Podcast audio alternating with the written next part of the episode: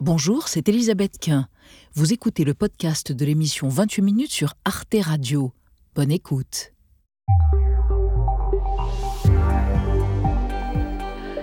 Bonsoir, bienvenue à tous et toutes heureuses de vous retrouver. L'actualité du jour, c'est la très forte mobilisation contre la réforme des retraites du gouvernement Borne, manif dans tout le pays et grève très suivie dans la fonction publique. Il y a beaucoup de monde, c'est même une surprise. Et même dans mon entreprise, il y a beaucoup de salariés qui se sont mis en grève. C'est hyper intergénérationnel et c'est la première fois du coup que je manifeste avec euh, autant de diversité en âge. Il est hors de question qu'on continue à travailler beaucoup plus longtemps que ce qui est prévu initialement parce qu'on a des conditions de travail qui sont absolument déplorables. C'est une journée test donc dans le cadre du rapport de force instauré entre les syndicats et le gouvernement. Les grèves et les blocages annoncés peuvent-ils représenter le facteur déterminant de ce mouvement? Et puis à qui profiterait un conflit qui s'éternise On en débattra ce soir avant de retrouver à la fin de l'émission Alix Van P et Xavier Mauduit. Bonsoir Elisabeth. Bonsoir Elisabeth. Bonsoir les amis, de quoi parlez-vous ce soir? Étonnamment, Elisabeth, nous ne possédons pas d'enregistrement de l'appel du 18 juin du général de Gaulle. Celui qu'on entend a été enregistré quelques jours plus tard. Eh bien, cet appel originel a été reconstitué grâce à l'intelligence artificielle. Et vous, Alix, de quoi parlez-vous? Eh bien, ce soir, je ne vais pas vous parler des petits trous de Serge Gainsbourg, je vais vous parler des petits pois de l'artiste japonaise Yayoi Kusama, fascinée par les pois de toutes les formes, toutes les couleurs, vous verrez une artiste de poids. Donc à tout à l'heure. Et pour commencer ce soir, comme une envie de danser, de brûler la vie, parler debout, d'aimer, avec Juliette Armanet, chanteuse, autrice, compositrice, glamoureuse, follement populaire, nominée aux Victoires de la musique et qui embrasera dans deux mois Bercy, comme disent les vieux, enfin l'Accord Arena, son premier Bercy. Vous êtes dans 28 minutes, c'est parti.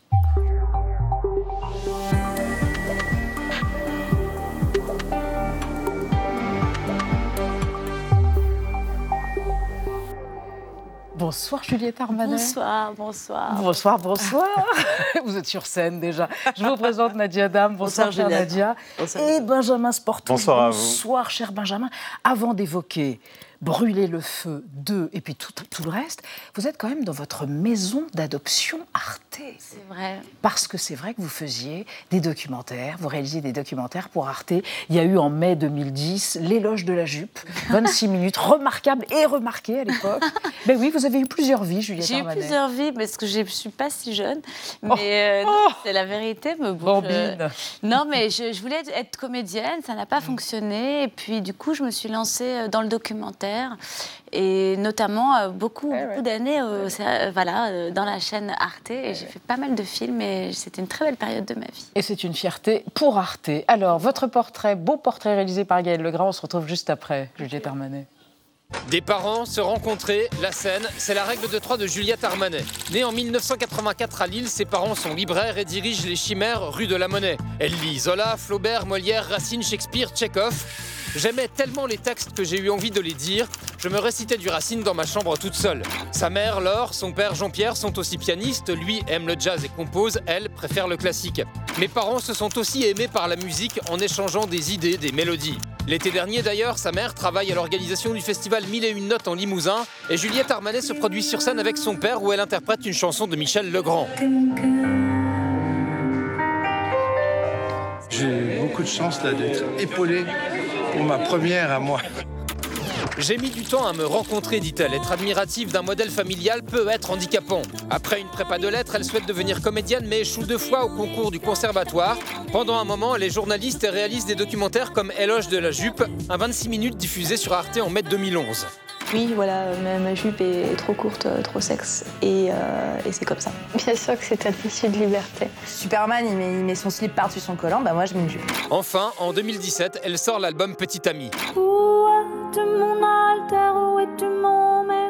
Je sais qui je suis, peut-être un petit peu plus qu'il y a quelques années.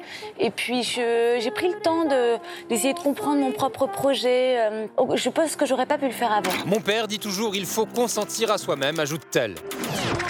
La scène représente selon elle le plaisir de l'abandon. Son deuxième album, Brûler le feu, sort en 2021.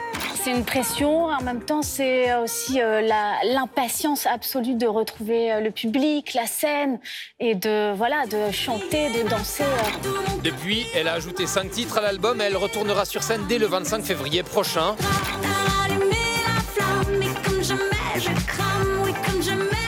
Lorsque je sors du studio, j'ai le goût de l'inachevé. D'une certaine façon, les concerts me consolent. J'adore quand il, avec sa voix à lui, ça marche très bien. Ah oui, sa voix à lui posée sur une véritable bête de scène. Mais en fait, vous avez dit, je ne sais plus où, j'ai longtemps été une chanteuse assise et je suis devenue une chanteuse debout. C'est-à-dire que vous avez investi la scène et la scène vous a littéralement révélé à vous-même. Totalement, c'est vrai. Et c'est drôle parce que le, le, le, retour avec le single Le dernier jour de disco, il y avait cette symbolique dans le clip de monter sur le piano et que d'un seul coup le piano devienne un endroit de danse Et, de, libération du corps, que la musique devienne plus physique, plus charnelle. Euh, voilà, et c'était très important pour moi et ça s'est fait très naturellement. Je danse pas particulièrement bien et je cherche oh, pas à chorégraphier mes, mes, mes, danses. En tout cas. Euh, L'idée qu'il y ait quelque chose de physique entre le public et ah moi, ah c'est une vraie révélation pour moi. Il y avait Elvis de Pelvis, et maintenant il y a Juliette Armanet et ce bassin dingue. mais alors, vous dites je suis en osmose avec le public, et en même temps, il vous est arrivé de dire mais le public est un dictateur et la scène est une tauromachie. Ce sont des propos très forts. Bah, c'est vrai que le public est un peu un dictateur, mais un bon concert, c'est aussi un bon public. Il n'y a pas que l'artiste qui joue, le public joue aussi. et, et hum, tout dépend de l'écoute, de l'ouverture. Parfois, les silences font peur. Mm. Euh, je, disais ça avec euh, mes musiciens. Je leur disais au tout début de la, de la tournée, on parlait. Je disais, mais pas avoir peur. Si au début il y a un peu de silence, c'est presque, c'est presque beau. Ça, ça raconte aussi quelque chose que ce soit pas que fougueux. Et puis après, voilà, on part, on s'emmène. Mais on est dans une relation d'amour. C'est un vrai moment d'amour, euh, le, moment d'un concert. On partage quelque chose, on est dépendant du public. Donc le public a une forme de impose quelque chose. Après, à soi de, de, jouer avec. voilà, de jouer avec, exactement. Vous n'êtes pas snob. Vous revendiquez le fait de faire de la variété, et d'ailleurs ça vous réussit merveilleusement. Vous vous souvenez de Fanny Ardant dans un film de Truffaut qui disait Je n'écoute que des chansons car elles disent la vérité. C'est beau. C'est d'accord avec ça La femme d'à côté. La femme d'à côté, voilà, bon, un film sublime évidemment.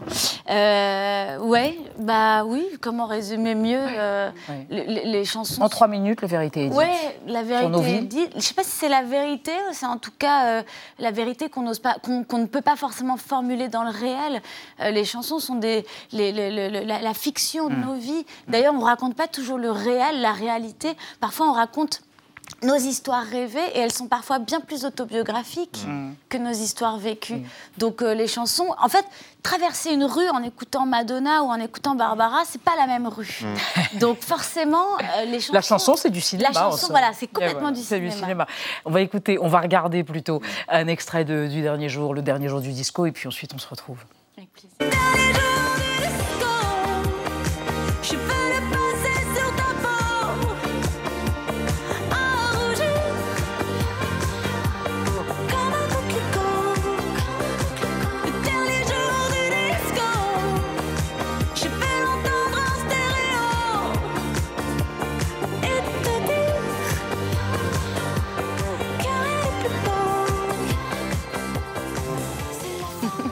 Bah, alors il y a le public, il est là tout le temps, il vous adore. Est-ce que vous vous sentez moins seul grâce, grâce à lui? Parce que le thème de la solitude est tellement important pour vous et vous dites au final on est toujours seul quand même. C'est vrai, c'est vrai. Et en même temps, il y a une...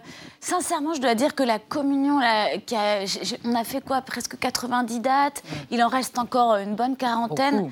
Et vraiment, je dois dire que ces derniers mois ont été tellement mhm. splendides, tellement intenses.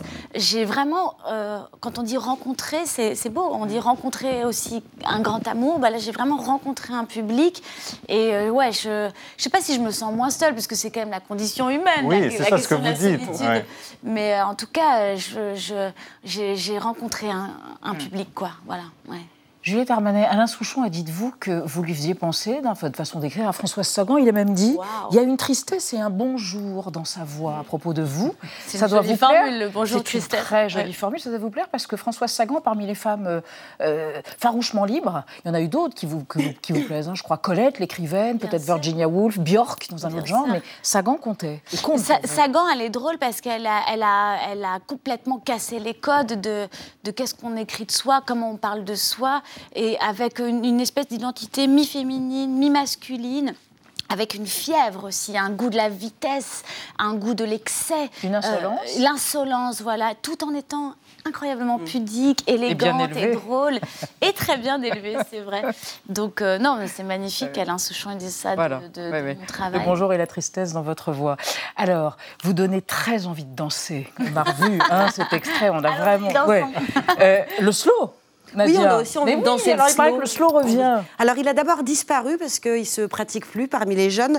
Il se pratique aujourd'hui dans les mariages, dans l'été dansant et, paraît-il, dans les clubs libertins. Et cette disparition, ça fait l'objet d'un livre très sérieux. Hein. Il a été publié par un sociologue. Il explique donc que le slow n'intéresse plus les jeunes, les adolescents. D'abord parce qu'aujourd'hui, on préfère se prendre un râteau sur Internet plutôt que sur la piste de danse, de se mettre en danger. Ensuite, parce qu'aujourd'hui, on a tendance à, à danser euh, tout seul en écoutant de la techno, de la house, du hip-hop, ce qui est très bien par ailleurs. Et pourtant, donc, il y a une mobilisation pour remettre le slow sur le dance floor. J'ai même découvert qu'à Strasbourg, il y a des gens qui ont créé le conservatoire du slow. Est-ce que vous en êtes de ce mouvement de la libération du slow? Il se passe quelque chose quand on danse. Non, mais le slow, c'est un risque, c'est un danger. On, a peur de marcher sur les pieds, de sentir un peu trop fort. Euh, on, sent la laine. C'est l'épreuve du réel. C'est l'épreuve du réel, c'est l'épreuve du corps. Les corps se touchent et il y a parfois des alchimies, il y a parfois des moments où on fait Ah non, c'est pas possible. mais, euh, mais c'est beau de justement de de prendre ce risque du corps à corps, mm. parce que parfois, bah, il est décevant, et puis mm. parfois, il peut être très intéressant. Très intéressant, on aime bien votre féminisme. Vous auriez dansé le slow avec Christophe, le chanteur Christophe, que vous aimiez tant bah Oui, j'aurais dansé euh, tous les slows. Tous les slows du tous monde. les slows du monde. Dans le morceau Je te le donne, il n'y a pas un écho lointain, quelque chose qui a infusé de succès fou de Christophe? En tout cas, ce qui est sûr, c'est que Christophe guide mes pas. Il les a guidés euh, de manière concrète dans nos conversations, dans les conversations que j'ai pu avoir avec lui. Quelle chance j'ai eu d'ailleurs. Et puis dans son parcours, parce que c'est quelqu'un qui a toujours continué à s'aventurer, à expérimenter. Et c'est pour ça qu'il a duré d'ailleurs. C'est parce qu'il a jamais cherché à être conforme à ce qu'on attendait de lui. Il a toujours cherché à expérimenter, oser, se perdre. Son, son, studio, c'était un laboratoire. Il écoutait beaucoup plus de musique actuelle que n'importe qui. Donc, euh, il, a, il a été fidèle à ses intuitions. Et d'ailleurs, presque sa, sa, musique, la musique la plus récente qu'il faisait, était presque celle qui lui ressemblait le plus, étrangement. Je ne sais pas si Aline, c'est la chanson qui ressemble le plus à Christophe, en vérité. Donc, euh, pas sûr, mais c'est une belle chanson. Ouais, c'est une très belle chanson. Mais en le voyant grandir, évoluer, je trouve que c'est très inspirant pour ça, parce que dans nos métiers, on peut avoir peur de ne pas durer. Mm. Et pour moi, le secret peut-être de pouvoir durer, c'est de, de l'aventure, d'être toujours un aventurier. Christophe en était un.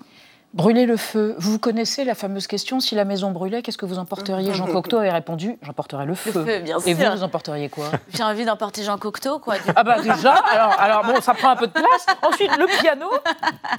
Bah, J'emporte Jean Cocteau, le feu et le piano. Eh ben voilà, elle est parfaite. Aux Victoires de la musique, je crois que c'est dans trois semaines. Hein. Vous êtes ouais. dans la catégorie euh, euh, meilleure tournée de l'année. Et puis vous êtes en concert dans toute la France. Mais alors c'est désespérant, tout est complet quasiment. L'accord Arena, il paraît que c'est les vieux qui disent Bercy, C'est complet. Le 17 mars. est complet, mais il reste des dates ah bah oui. à Nancy, on va aller à Nancy. on va aller à Dijon, quand manger de la moutarde et écouter et danser avec Juliette Armanet. C'est merveilleux. Merci d'être venue, Juliette Armanet. Voilà, brûler le feu 2 avec quelques chansons en plus. Quasiment un nouvel album. Merci encore. On passe à notre débat autour de la mobilisation contre la réforme des retraites du gouvernement Borne. C'était une journée test pour les syndicats. Que disent les chiffres? Et puis au-delà des preuves de force dans la rue, les blocages ciblés et les grèves peuvent-ils faire plier le gouvernement? À qui profiterait d'ailleurs un conflit dans la durée? On en parle après la mise au point de Sandrine Le Calvez.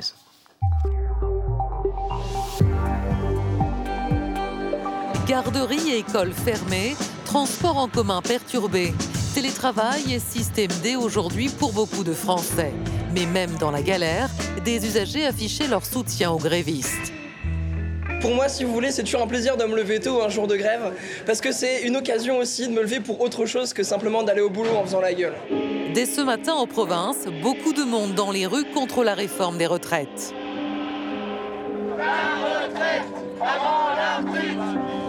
De Bordeaux à Nantes, en passant par Marseille, les manifestants ont dit non à un départ à la retraite à 64 ans. C'est une injustice. Ils peuvent financer les retraites autrement, mais ils prennent toujours au même. Et a ras-le-bol. Macron, tu nous as donné rendez-vous, on te prouve qu'aujourd'hui on est dans la rue. Cette journée de grève est un test pour l'exécutif comme pour les syndicats, tous unis pour la première fois depuis 12 ans. À Paris, en tête de cortège, dès 14h, la CGT revendiquait une forte mobilisation. C'est parti beaucoup plus fort qu'en 2019, ça je peux vous l'assurer. Ce soir, la balle sera dans le camp du gouvernement, donc il y aura probablement une seconde étape. Je ne sais pas si on entend le bruit des manifestants jusqu'à Barcelone, mais il y a déjà des journées qui sont annoncées. Prochain rendez-vous le mardi 31 janvier. Depuis Barcelone, où il est en déplacement, Emmanuel Macron a répondu aux syndicats. Droit dans ses bottes, il a défendu sa réforme. Une réforme qui a donc été démocratiquement présentée, validée, qui est une réforme surtout juste et responsable. Et donc nous le ferons avec euh, respect, esprit de dialogue, mais détermination et esprit de responsabilité. Alors comment cette épreuve de force sociale va-t-elle évoluer? Les syndicats ont-ils réussi le pari de la mobilisation? La rue peut-elle vraiment faire plier l'exécutif? On va voir ce qu'en pense notre spécialiste Manuel Cervera-Marzal. Bonsoir, vous êtes sociologue, vous êtes chercheur à l'Université de Liège. Votre dernier essai, Résister, petite histoire des luttes contemporaines, est paru chez 10-18. Et à propos du sujet qui nous intéresse ce soir, eh vous considérez que cette première journée de mobilisation est plutôt une victoire des syndicats, d'autant que les chiffres des grèves dans les transports, l'enseignement et l'énergie sont eux aussi importants. À côté de vous, Jérôme Jaffré. Bonsoir, monsieur. Bonsoir. Vous êtes politologue, chercheur associé au CEVIPOF. Selon vous, il faut s'attendre à un conflit social dur et long. Le gouvernement a perdu la bataille d'explication, de pédagogie, n'est-ce pas, sur la réforme des retraites. Et à côté de vous, Emmanuel Soufi. Bonsoir madame, vous êtes journaliste politique au JDD en charge des questions sociales. Je crois que vous étiez dans la manifestation à Paris euh, aujourd'hui. On en parlera tout à l'heure. Selon vous, à la fois les Français sont majoritairement contre cette réforme, mais seulement un tiers des Français pensent que le gouvernement reculera. Vous y voyez une sorte de résignation. Mm. On en discutera évidemment. Et pour démarrer, euh, les, chiffres, du jour, exactement, Elisabeth. Hein, oui, parce que comme d'habitude, eh bien, grand écart entre les chiffres selon les organisateurs et selon la police. On connaît la formule consacrée. Ce soir, les syndicats revendiquent plus de 2 millions de manifestants dans toute la France. Le ministère de l'Intérieur avance de son côté le chiffre de 1 200 000 personnes dans les rues. Le ministre du Travail, Olivier Dussopt, reconnaît ce soir, je le cite, une mobilisation importante. Il faut aussi préciser qu'en coulisses, en off, hein, comme on dit, le gouvernement ces derniers jours espérait moins d'un million de manifestants. Euh, Jérôme Jaffré, qui a gagné la, partie ce soir? Les, syndicats incontestablement? Écoutez, c'est évidemment une réussite cette manifestation et, et, la reconnaissance du fait que le million de manifestants est dépassé par le ministère de l'Intérieur, dont les chiffres sont en réalité très sérieux. Hein, c'est-à-dire qu'il y a eu des cabinets indépendants qui se sont placés avec des systèmes de comptage euh, sur les parcours et qu'il y a une cohérence très grande entre les évaluations du mmh. ministère de l'Intérieur et ces chiffres. Mais plus d'un million de manifestants, c'est tout à fait considérable. Alors, euh, Benjamin Sportouche, vous citez un gouvernement qui s'attendait à moins de manifestants. C'est mmh. très adroit très adroit de la part du gouvernement d'annoncer à l'avance, on s'attend entre 500 000 et 800 mmh. 000 personnes, et dire, ah bon, finalement, ils sont 1 million 100 000, c'est stupéfiant. Je trouve qu'en termes de communication, ça n'est pas une réussite. Emmanuel Zavera-Marsal, j'imagine que vous ne direz pas le contraire. Ce soir, les syndicats ont le point, mais c'est la suite qui intéresse maintenant. Pourront-ils mm. tenir sur la durée? Oui. Puisqu'on annonce un nouveau mouvement le 31, oui, janvier? Effectivement, c'est toute la question, la question de la durée, en fait, et de savoir si, euh, parce qu'il y a une colère, on le voit dans les sondages, mm. voilà, il y a à peu près deux Français sur trois qui sont contre cette réforme, mais les mêmes sondages nous apprennent qu'il y a deux Français sur trois qui pensent que malgré tout, le gouvernement ira jusqu'au bout. Et donc, c'est toute cette, euh, cette bascule, finalement, entre euh, se mettre en mouvement et la résignation, la lassitude, c'est ça qui sera réellement déterminant. Euh, sur la question des chiffres, bon, on ne va pas refaire ici la bataille des chiffres, de toute façon, elle a lieu à chaque fois. Ce qui est intéressant de regarder, en fait, c'est de prendre les estimations, peu importe qu'on se fie mmh. au ministère de l'Intérieur ou plutôt au syndicat, et de comparer par rapport justement au précédent mouvement. et là, on a un démarrage qui est bien plus fort euh, que euh, celui de 2019 et qui est même deux fois supérieur aux deux derniers grands mouvements sociaux nationaux qui l'avaient emporté, Plan Juppé 95 et CPE 2006. On démarre deux fois plus fort que ces mouvements-là.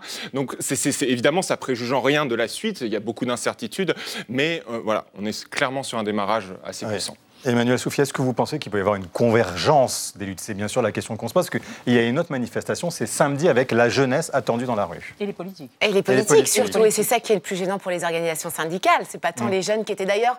Aujourd'hui, c'était intéressant, c'était très intergénérationnel. Franchement, on a. C'est inédit, ça C'est nouveau?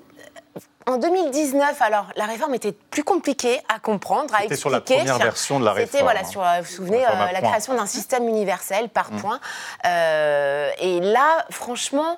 Pour les jeunes, je pense que c'était difficile de saisir. Aujourd'hui, c'est nettement plus clair. On sait que c'est 64 ans, plus une durée. Donc, il y a une double peine, en gros, deux curseurs qui jouent. Et ça, euh, pour des 20, 25, voire moins de 30 ans, c'est quelque chose qui a été très, euh, très compris. Et c'est un sujet dont ils entendent parler, même les plus jeunes, à 18, 20 ans, quand vous leur posez la question bah, pourquoi vous êtes là, sachant que pour Mm. vous, la retraite, ça va être dans 40 ans, 40, voire 45 plus. ans, et encore, généralement, ils n'y croient pas. Ils se disent, Oh, bah, de toute façon, c'est foutu, je n'en aurai pas, je n'y aurai pas droit, ou en tous les cas, j'aurai une tellement petite pension qu'il faudra que je continue à travailler.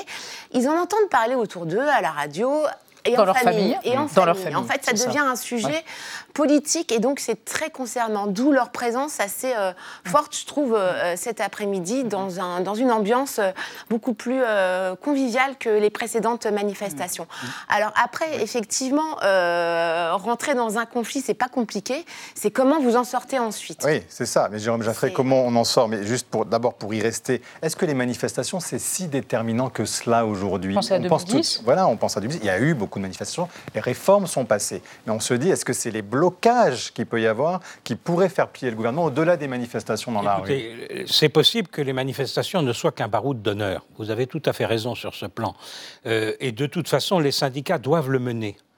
Leur mandant ne comprendrait pas Mhm. que sur un projet de réforme qu'ils contestent profondément, il n'y ait pas d'appel. Mhm. Et puis la manifestation, Emmanuel Soufi le soulignait, c'est montrer sa force, c'est- c'est faire bloc ensemble, c'est se rencontrer, montrer sa puissance, avec le risque de l'effilochage d'une manifestation à l'autre. Mhm. Car quand on regarde les chiffres, par exemple, de 2019, c'est la baisse régulière du nombre de manifestants d'une manifestation à l'autre, qui du coup, et là on est parti très très haut Mhm. avec ce million cent mille.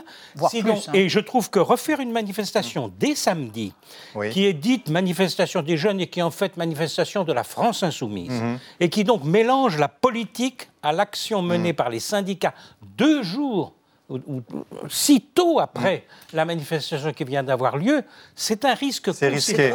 Alors le blocage dont vous parlez, c'est autre chose. là. C'est la transformation des manifestations en des grèves reconductibles pouvant aller euh, jusqu'à une situation dite de blocage du pays. On va y revenir, mais avant, euh, votre réaction, Emmanuel Cervera-Marzal, bon, à, vite. à- à- ou à- à ce qu'émet euh, Euh, Jérôme Jaffray.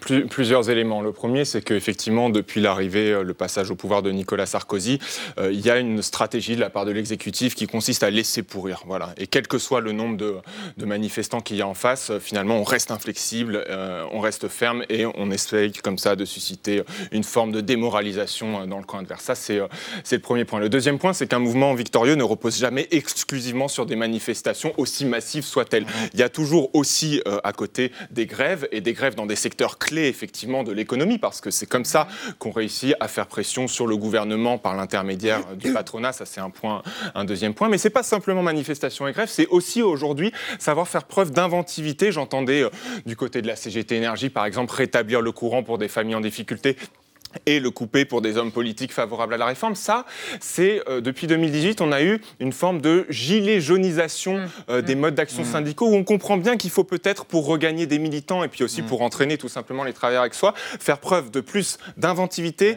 et de plus de Et conflictualité. sur le calendrier Manif aujourd'hui c'est ça. et samedi la manif des idée politiques? Est-ce que c'est Ça, est-ce que, c'est- est-ce il, y a que des, il- y a des initiatives qui sont proposées. Après, il- ce qu'il s'agit de voir, c'est si derrière euh, ça suit et si derrière les gens se mobilisent. On ne peut pas prédire combien de personnes seront là euh, samedi. Il y a la prochaine date qui est fixée. euh, Vous êtes. Il y aura moins de monde. Non, Ah ouais. mais- non, Il y aura moins de monde, bien sûr, c'est évident. les- forces syndicales qui sont motrices, Les syndicats, eux, leur, objectif pour bloquer le pays, en tous les cas, euh, l'empêcher, le contrarier dans, son fonctionnement, c'est de manifester un jour de semaine. Les syndicats n'iront pas ou à titre individuel, vous voyez, mais sans euh, les bannières, les calicots euh, et, les, euh, et tous les tracts. Voilà. Donc oui, enfin, c'est un risque quand même pour la France insoumise d'avoir euh, Mhm. maintenu certains, euh, notamment plutôt côté euh, PCF, Fabien Roussel, estiment que c'était malvenu de maintenir une réforme 48 heures et avec un manifestation. Ouais, manifestation. Voilà, une réforme. La réforme, on verra. Vous voyez, c'est enfin d'entendre Oui, oui, oui, votre de la réforme. vous baignez dans- Voilà, c'est ça. Voilà, de la maintenir euh, 48 heures plus tard, il y a un gros risque d'échec en fait pour les, les partis politiques. Je vous propose qu'on regarde une archive qui va nous ramener au 10 avril 2006. C'est sur le, vous voyez de quoi on va parler, le journal télévisé de France 2. Le gouvernement Villepin recule par rapport au CPE et c'est la dernière grande réforme abandonnée par un gouvernement sous la pression de la rue et des manifs. Rappel des faits. Et c'est donc, on l'a dit, un feuilleton de près de trois mois qui est en train de s'achever. Dominique de Villepin avait annoncé la création du CPE le 16 janvier dernier. Jusqu'au bout, il aura voulu tenir bon. J'ai donc voulu créer une voie d'accès direct au contrat à durée indéterminée, le contrat première embauche. Trois semaines plus tard, ce sont les premiers défilés anti-CPE. Retrait Retrait Retrait du CPE J'écoute ceux qui manifestent mais j'écoute aussi ceux qui ne manifestent pas.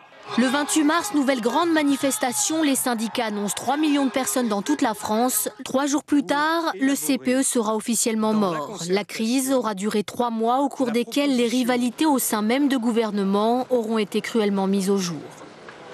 Le CPE, le contrat première embauche, hein, on s'en souvient. Et donc, oui, le gouvernement Villepin avait essayé d'aller promulguer, mais n'avait pas appliqué la loi Jérôme Jaffré. Juste, parce que ce qui est intéressant de voir, c'est euh, ce que craint le gouvernement aujourd'hui. Au-delà, c'est aussi, donc on le disait, les blocages, pour y revenir, et aussi des mouvements sporadiques, c'est-à-dire qui sont hors des syndicats. Et, ça, vous avez raison, c'est quelque chose de nouveau. Euh, parce qu'avant, c'était très structuré. Alors, le contrat première embauche, c'est quand même, on, s'en prenait aux jeunes. Hein. on les payait moins. Euh, que ceux qui travaillaient normalement. Alors là, vous mettez la jeunesse dans la rue sur un truc qui touche directement la jeunesse. Euh, bonjour pour le faire. Et par ailleurs, c'est pas Villepin qui a cédé, c'est Chirac. Euh, c'est Chirac qui a cédé, comme il avait cédé d'ailleurs en 1995, en 1986 sur la loi de Vaquet. Donc c'était un spécialiste déjà, de, et, et, vous avez raison, c'est depuis Sarkozy qu'il y a une autre ligne là-dessus.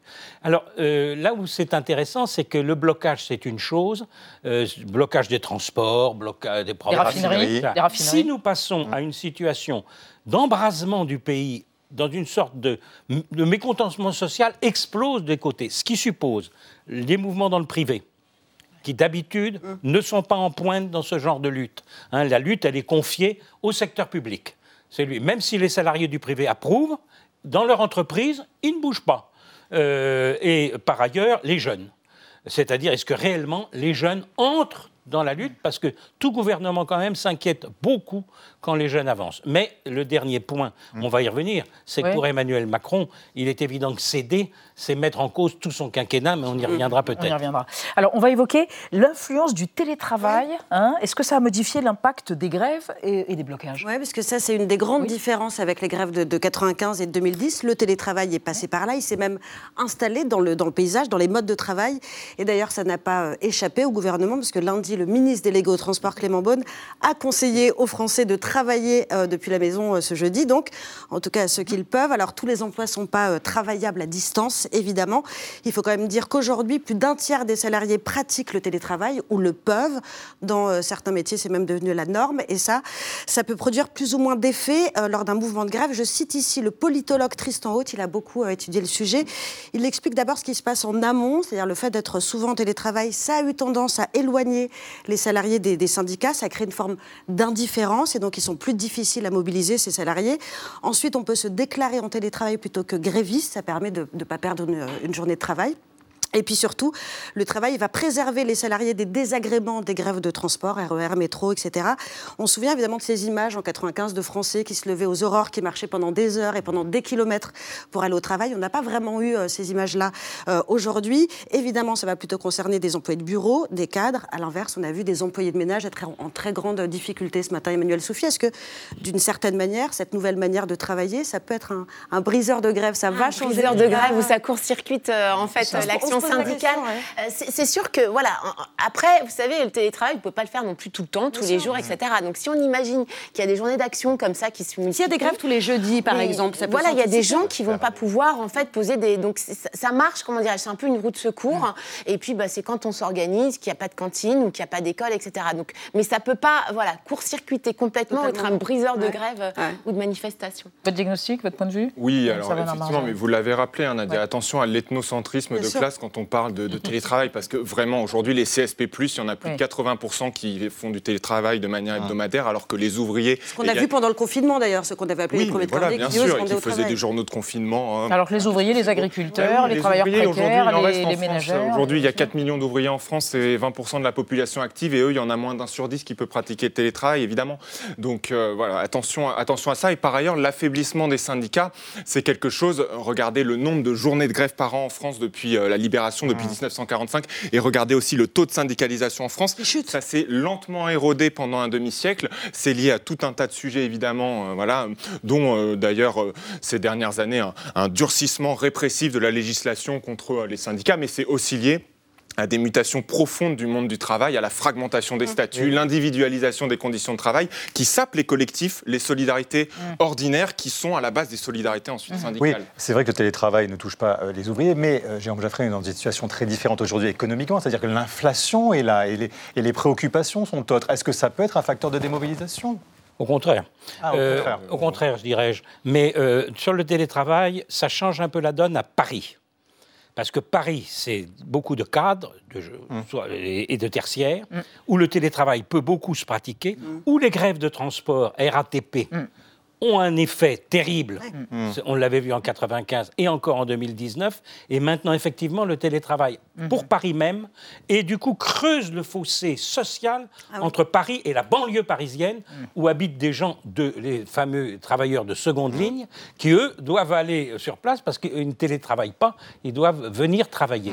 Donc c'est un, un, des problèmes nouveaux de la grève. L'inflation, je dirais, pour revenir... Vous pensez que c'est un facteur mobilisant Oui, c'est un facteur mobilisateur. Parce que là, il y a une pression sur les salaires très directement. Toute la politique économique menée consiste pour les entreprises, n'importe quelle entreprise, à accorder des hausses de salaire un peu plus fortes que les années précédentes, mais systématiquement moins fortes que l'inflation. C'est-à-dire en fait à éroder le mmh. pouvoir d'achat de tous les salariés pour garder la compétitivité des entreprises. C'est quand même ça mmh. l'idée. Euh, et donc, euh, tout salarié est dans une situation où il constate que son pouvoir d'achat diminue. Et excusez-moi de vous dire que la revendication salariale, si elle s'étend au privé en même temps que les problèmes de la retraite, c'est la convergence dont vous parliez initialement. Mais Emmanuel Chauvet, pardon, si, jamais le, le, mouvement s'inscrit dans la durée, euh, qu'est-ce que ça peut avoir comme impact pour le gouvernement? Est-ce que c'est lui qui peut en profiter quelque part en disant attention, il y a de l'ordre? On a entendu Emmanuel Macron cet après-midi mettre en garde contre l'ordre et on sait aussi que les Français y sont attachés. Contre, le, désordre, tout à fait, et pour l'ordre. Et vous avez raison. Donc est-ce que, est-ce qu'il profiterait plutôt au gouvernement ou au syndicat? Au syndicat, en, tous les cas, cette coagulation des luttes, c'est l'expression que vous avez employée tout à l'heure et qu'emploie aussi Philippe Martinez, le leader de la CGT, c'est en tous les cas un danger qu'il peut y avoir pour le gouvernement. C'est-à-dire que tout ça crée une forme d'union dans la rue. Et n'oublions pas, aujourd'hui dans les entreprises, il y a ce qu'on appelle les NAO, les négociations annuelles obligatoires sur les mmh. salaires, et qui sont aussi des lieux, euh, enfin en fait, aujourd'hui dans les entreprises, on n'en parle pas beaucoup, mais vous avez quand même pas mal de petits conflits comme ça, dans des PE, des PME, ou voire dans les grands groupes, justement sur la question salariale.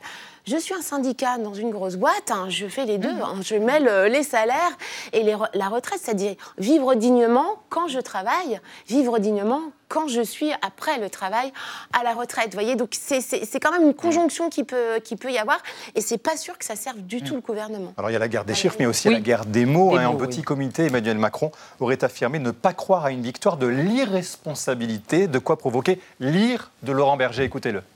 J'ai entendu les mots en disant qu'il ne faut pas que ce soit le camp de l'irresponsabilité qui gagne. C'est le président de la République qui l'a dit. Je vous le dis, c'est inacceptable.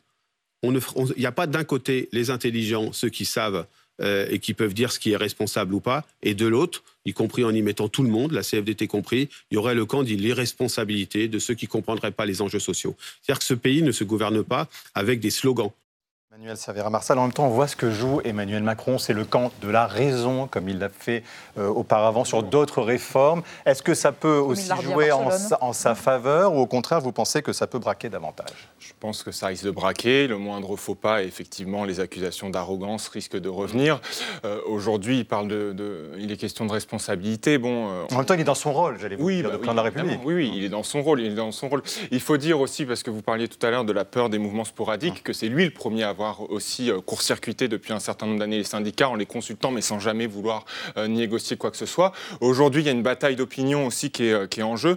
on voit que même un économiste comme Philippe Agion, donc Philippe Agion, hein, c'est quelqu'un qui est professeur au Collège de France, qui a conseillé Emmanuel Macron mmh. pour son programme en 2017, même lui, il n'y a pas moins de deux jours sur, chez vos collègues de France Inter, disait que cette réforme des 64 ans, elle a une logique qui est simple, c'est de prendre dans la poche des plus précaires pour donner aux plus riches. Et ça, je veux dire, c'est pas c'est pas Philippe Poutou ou Jean-Luc Mélenchon. Donc, euh, on, a actuellement 72% des gens qui sont opposés à cette réforme. Je rappelle que euh, il y a euh, moins de deux mois, c'était seulement 52% qui étaient contre la réforme. Donc, je crois que la bataille de l'opinion, elle est pliée. Aujourd'hui, quand on entend le président et ses ministres qui nous répètent que c'est eux les responsables, c'est eux la raison, j'ai l'impression qu'ils refusent en fait de prendre acte du fait qu'ils ont perdu la bataille de, en tout cas, de l'opinion. La bataille pédagogique et la bataille peut-être sémantique aussi. la bataille de l'opinion s'il s'agit d'expliquer la réforme, elle est très clairement perdue. Hum, et elle est perdue en partie parce qu'ils se sont accrochés, Elisabeth Borne en particulier, sur l'idée que la réforme était juste. Hum.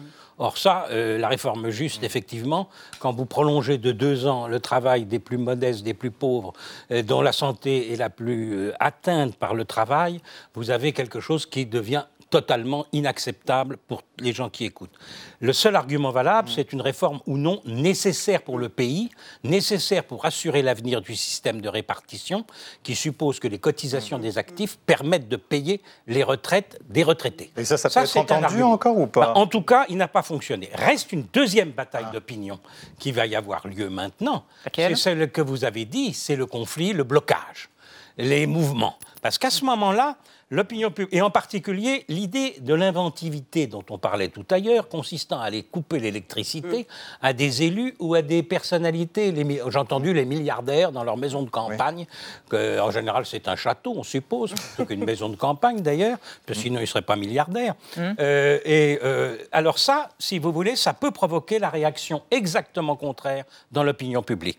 À savoir qu'à un moment donné, les gens à un moment donné, on considère que on invente des pratiques qui sont des pratiques qui portent atteinte. Ah hein, aujourd'hui, il y a eu des coupures d'électricité dans certaines villes. Hum. C'est des choses-là qui. Il faut, il faut être très attentif. Très rapide. Emmanuel Soufi, comment va réagir l'exécutif aujourd'hui? Est-ce qu'il y a une forme de fébrilité? À quoi peut-on s'attendre Non, non là, ils sont, pour reprendre une expression un peu consacrée maintenant, plutôt droit dans ses bottes. Hein, euh, voilà, ils vont pas, ils vont pas retirer le texte et ils vont pas euh, retirer les 64 ans. En fait, le braquage, il est surtout sur euh, cette notion d'âge, c'est-à-dire que même si vous avez toutes vos annuités, mais que vous n'avez pas encore 64 ans, vous allez continuer à travailler. Ça, les gens, ils ont mmh. très bien compris. Comme disait Berger, Laurent Berger, il ne faut pas prendre les Français pour des crétins. C'est-à-dire qu'ils s'intéressent réellement à la réforme mmh. et ils ont compris un petit peu euh, euh, tous les curseurs, la façon dont ils vont bouger.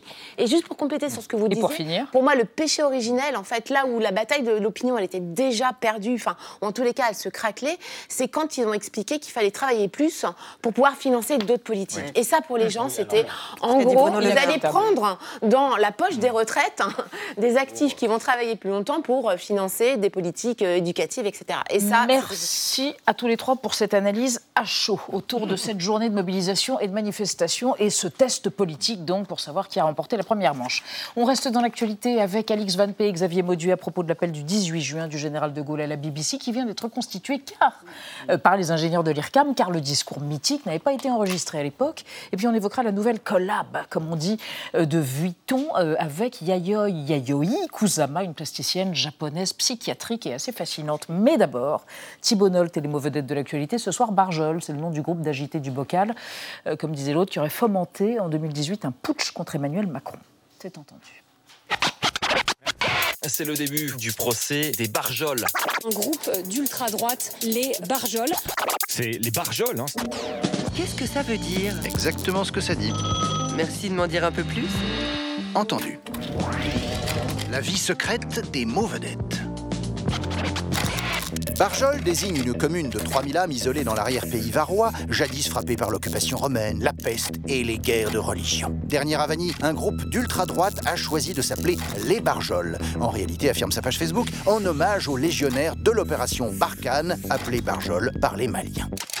Mais le mal est fait. Barjol est désormais moins associé aux cigales de Provence qu'aux fourmis putschistes. 13 éminences de ce groupuscule identitaire sont en procès depuis mardi pour association de malfaiteurs en vue de la préparation d'actes de terrorisme. Leur plan directeur, la lutte armée contre les migrants, les musulmans et les gouvernants.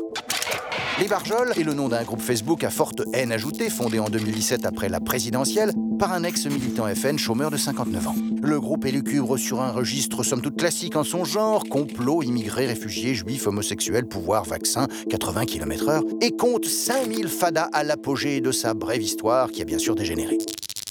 Le 6 novembre 2018, le bras droit du fondateur, 62 ans à l'époque, ex-carrossier, Marion Maréchaliste, est arrêté sur ordre de la DGSI avec trois autres barjols pour avoir projeté de tuer le président en déplacement dans la région Grand Est. Il s'est choisi la même avocate que Salah Abdeslam, figure des attentats de 2015, lesquels justement l'ont radicalisé.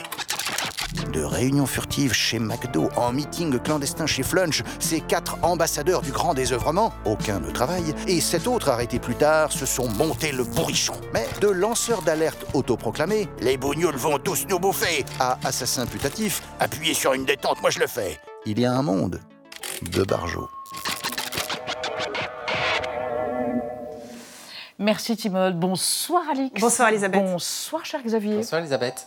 Alors, l'appel du 18 juin, Xavier, a été reconstitué, c'est absolument fascinant, par le texte et par la voix. C'est le fruit du travail euh, du journal Le Monde avec l'IRCAM, l'Institut de recherche et de coordination acoustique musique. Ce sont des ingénieurs complètement dingues, car cet appel n'avait pas été enregistré. L'appel de De Gaulle. Ouais, c'est fou. Hein. Le 18 juin 1940, il est 22h quand la BBC à Londres diffuse le discours du général De Gaulle qui appelle à poursuivre le combat contre l'Allemagne quand, la veille, le maréchal Pétain a annoncé l'armistice. Eh bien oui, oui, ce discours-là du 18 juin n'a pas été enregistré. Celui qu'on entend de temps en temps, c'est un discours enregistré un peu plus tard, le 22 juin.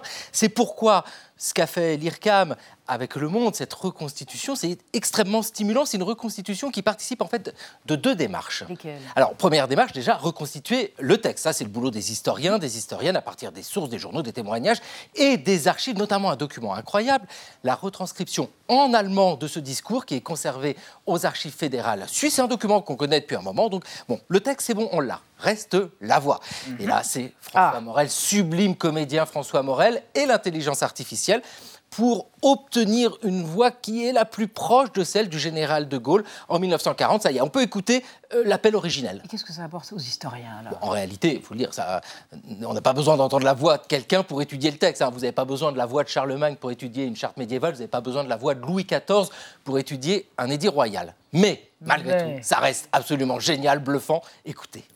L'espérance doit-elle disparaître? La défaite est-elle définitive? Non.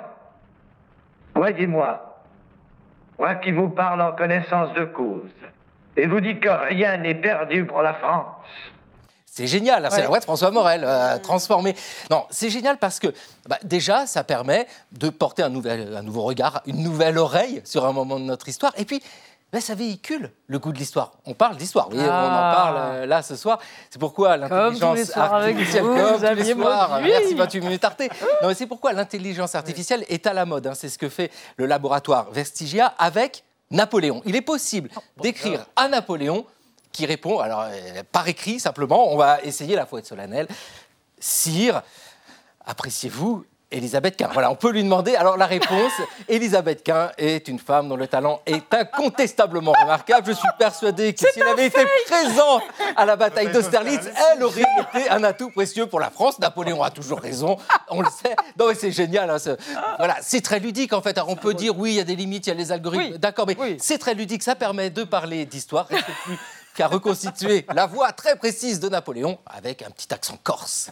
J'aurais tenu sa canne ou son cheval à Austerlitz.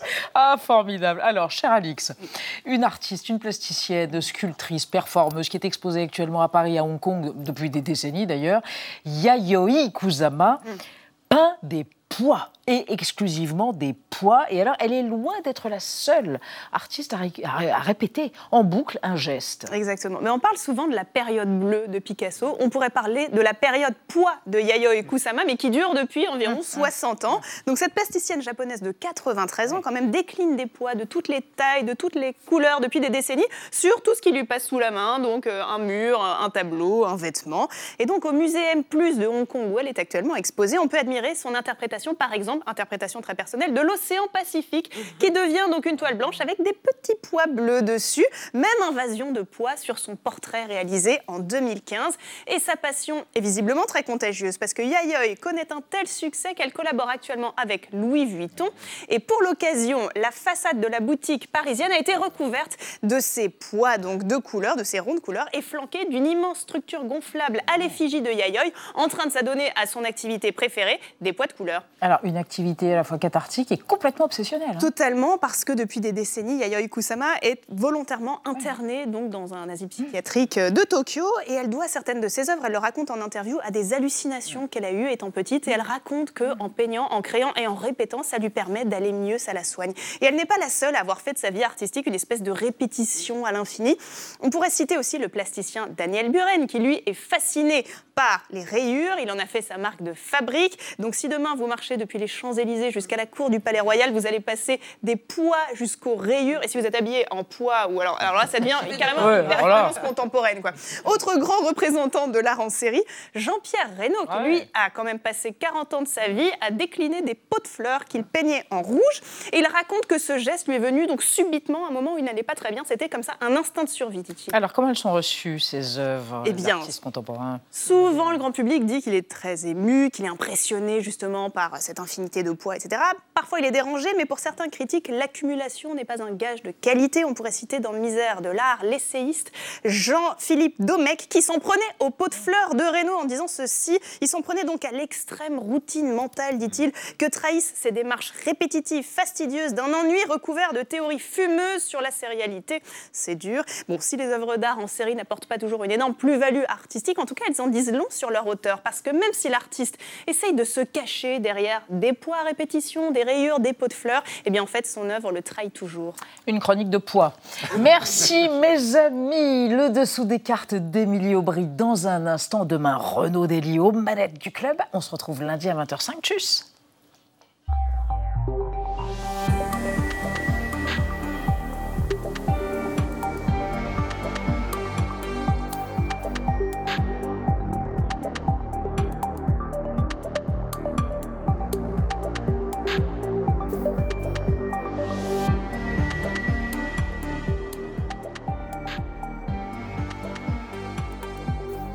Retrouvez le podcast de 28 minutes sur toutes les plateformes de podcast et sur arteradio.com. Et pour soutenir l'émission, abonnez-vous, commentez, critiquez, mettez des étoiles et partagez le podcast avec vos proches.